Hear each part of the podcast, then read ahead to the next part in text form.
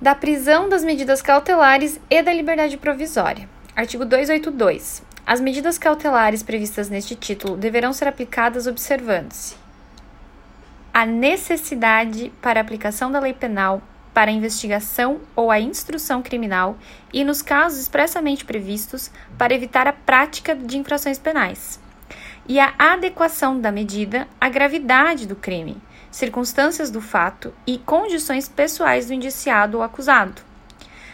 As medidas cautelares poderão ser aplicadas isolada ou cumulativamente. As medidas cautelares serão decretadas pelo juiz a requerimento das partes ou quando no curso da investigação criminal por representação da autoridade ou mediante requerimento do Ministério Público. Ressalvados os casos de urgência ou de perigo de ineficácia da medida, o juiz ao receber o pedido de medida cautelar, determinará a intimação da parte contrária para se manifestar no prazo de cinco dias, acompanhada de cópia do requerimento e das peças necessárias, permanecendo os autos em juízo e os casos de urgência ou de perigo deverão ser justificados e fundamentados em decisão que contenha elementos do caso concreto que justifiquem essa medida excepcional. No caso de descumprimento de qualquer das obrigações impostas, o juiz, mediante requerimento do Ministério Público, de seu assistente ou querelante, poderá substituir a medida impondo outra em cumulação ou, em último caso, decretar a prisão preventiva nos termos do parágrafo único do artigo 312. O juiz poderá, de ofício, ou a pedido das partes, revogar a medida cautelar ou substituí-la, verificando faltar motivo para que subsista, bem como voltar a decretá-la, se sobrevierem razões que justifiquem. A prisão preventiva somente será determinada quando não for cabível a sua substituição por outra medida cautelar, observado o artigo 319 deste Código, e não e o não cabimento da substituição por outra medida cautelar deverá ser justificado de forma fundamentada nos elementos presentes do caso concreto e de forma individualizada. Artigo 283. Ninguém poderá ser preso senão em flagrante delito ou por ordem escrita e fundamentada da autoridade judiciária competente, em decorrência de prisão cautelar ou em virtude de condenação criminal transitada em julgado. As medidas cautelares previstas neste título não se aplicam à infração a que a lei não for não combinar, né, isolada ou cumulativamente ou alternativamente pena privativa de liberdade. Então, se cair na questão que uma pena de multa pode ser substituída por é, é, pena privativa de liberdade, né, uma medida cautelar diversa da prisão, não, né, gente? Tem que ser uma pena privativa de liberdade. A prisão poderá ser efetuada em qualquer dia e qualquer hora, respeitadas as restrições relativas à inviolabilidade do município, do domicílio. Não será permitido o emprego de força, salvo a indispensável no caso de resistência ou de tentativa de fuga do preso. A autoridade que ordenar a prisão fará expedir o respectivo mandado. O mandado de prisão será lavrado pelo escrivão e assinado pela autoridade. Designará a pessoa que tiver de ser presa por seu nome, alcunha ou sinais característicos. Mencionará a infração penal que motivar a prisão. Declarará o valor da fiança arbitrada quando afiançável a infração. Será dirigido a quem tiver qualidade para dar-lhe execução. O mandado será passado em duplicada duplicata e o executor entregará ao preso, logo depois da prisão, um dos exemplares com declaração do dia, hora e lugar da diligência e da entrega. Deverá o preso passar recibo no outro exemplar, se recusar, não souber ou não puder escrever. O fato será mencionado em declaração assinada por duas testemunhas. A infração, se a infração for inafiançável, a falta de exibição do mandado não obstará a prisão, e o preso, em tal caso, será imediatamente apresentado ao juiz que tiver expedido o mandado, para a realização de audiência de custódia. Ninguém será recolhido à prisão sem que seja exibido o mandado ao respectivo diretor ou carcereiro, a quem será entregue cópia assinada pelo executor ou apresentada guia expedida pela autoridade competente, devendo ser passado o recibo da entrega ao preso com declaração de dia e hora. O recibo poderá ser passado no próprio exemplar do mandado, e se este for o documento exibido. Quando o acusado estiver no território nacional, fora da jurisdição do juiz processante, será deprecada a sua prisão, devendo constar da precatória o inteiro teor do mandado. Havendo urgência, o juiz poderá requisitar a prisão por qualquer meio de comunicação, do qual deverá constar o motivo da prisão, bem como o valor da fiança arbitrada. A autoridade a quem se fizer a requisição tomará as precauções necessárias para averiguar a autenticidade da comunicação. O juiz processante deverá providenciar a remoção do preso no prazo de 30 dias contados da efetivação da medida. O juiz competente providenciará o imediato registro do mandado de prisão em banco de dados mantido pelo Conselho Nacional de Justiça para essa finalidade. Qualquer agente policial poderá efetuar a prisão determinada no mandado de prisão registrado no Conselho Nacional de Justiça, ainda que fora da competência territorial do juiz que os pediu. Qualquer agente policial poderá efetuar a prisão decretada, ainda que sem registro no Conselho, adotado as precauções necessárias para averiguar a autenticidade do mandado e comunicado ao juiz que decretou, devendo esse providenciar em seguida o registro do mandado na forma do CAUT. A prisão será imediatamente comunicada ao juiz do local do cumprimento da medida o qual providenciará a certidão extraída do registro do Conselho Nacional de Justiça e informará ao juízo que o decretou. O preso será informado de seus direitos nos termos do artigo 5 da Constituição Federal e, caso o autuado não informe o nome de seu advogado, será comunicado à Defensoria Pública. Havendo dúvidas das autoridades locais sobre a legitimidade da pessoa do executor ou sobre a identidade do preso, aplica-se o disposto no parágrafo 2 do artigo 190 deste Código. O que, que diz o 190? Se o réu sendo perseguido, passar o território de outro município ou comarca, o executor poderá efetuar a prisão no lugar que alcançar autoridade. Entender-se ah, como o executor vai lá. Bom,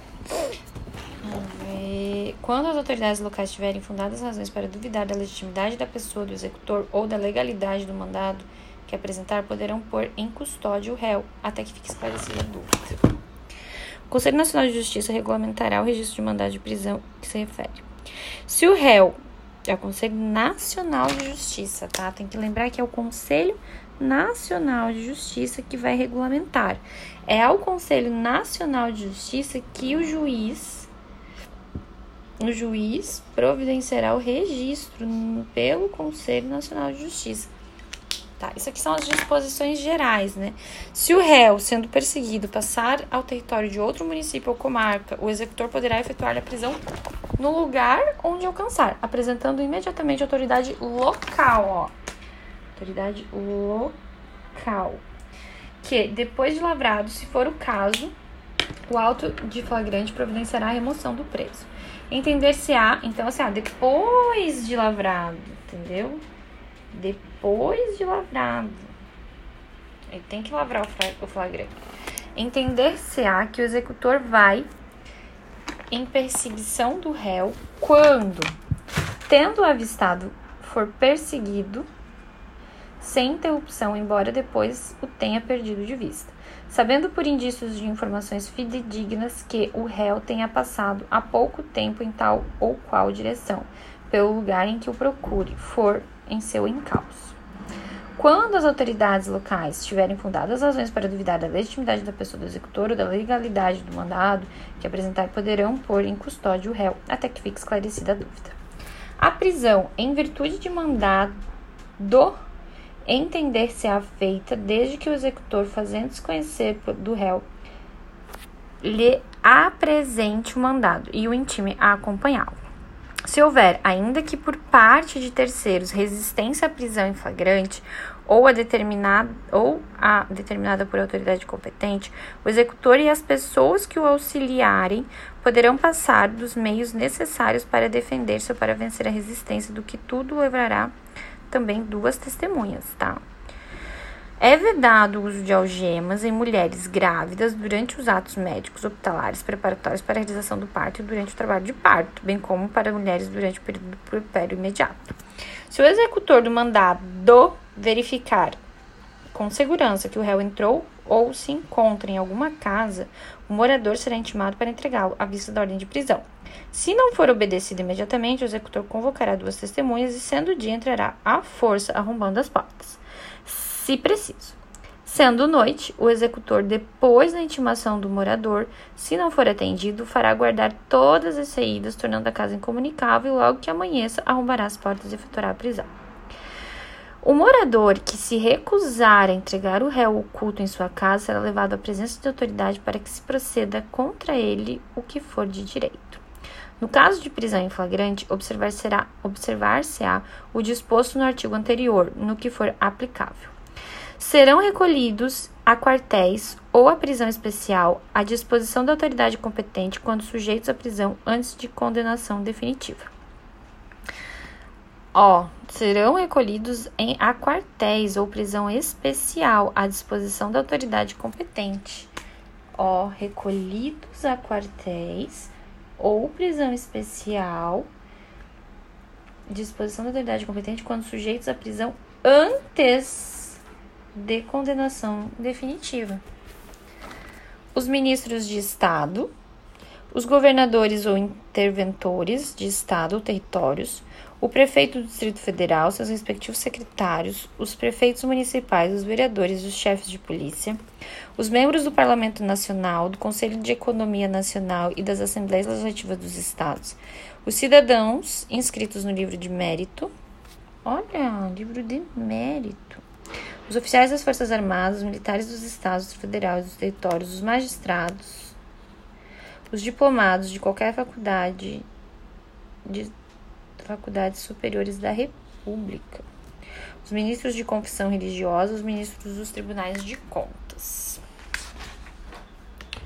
Os cidadãos que tiverem exercido efetivamente função de jurado, olha só, salvo quando excluídos da lista por motivo de incapacidade para exercer daquela função.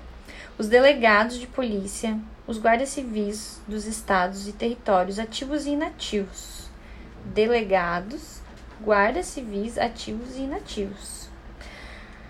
A prisão especial prevista neste código ou em outras leis consiste exclusivamente em recolhimento em local distinto da prisão comum, tá?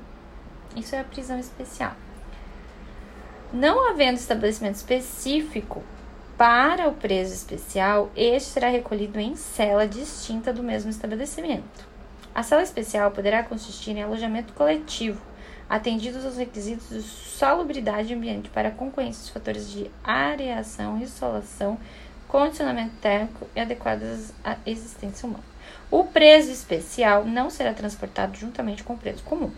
Os demais direitos e deveres do preso especial serão os mesmos do preso comum. Os inferiores e praças de pré, onde for possível, serão recolhidos à prisão em estabelecimentos militares, de acordo com os respectivos regulamentos. Para o cumprimento do mandado expedido pela autoridade judiciária, a autoridade policial poderá expedir tantos outros quantos necessários às diligências, devendo neles ser fielmente reproduzido o teor do mandado original. A captura poderá ser requisitada à autoridade demandado a captura poderá ser requisitada à vista de mandado judicial por qualquer meio de comunicação tomadas pela autoridade a quem se fizer requisição as precauções necessárias para averiguar a autenticidade. As pessoas presas provisoriamente ficarão separadas das que já estiverem definitivamente condenadas, nos termos da execução penal. O militar preso em flagrante delito, após lavratura do procedimento, dos procedimentos legais, será recolhido a quartel da instituição a que pertencer, onde ficará preso à disposição das autoridades competentes. Então, essas foram as disposições gerais sobre prisões.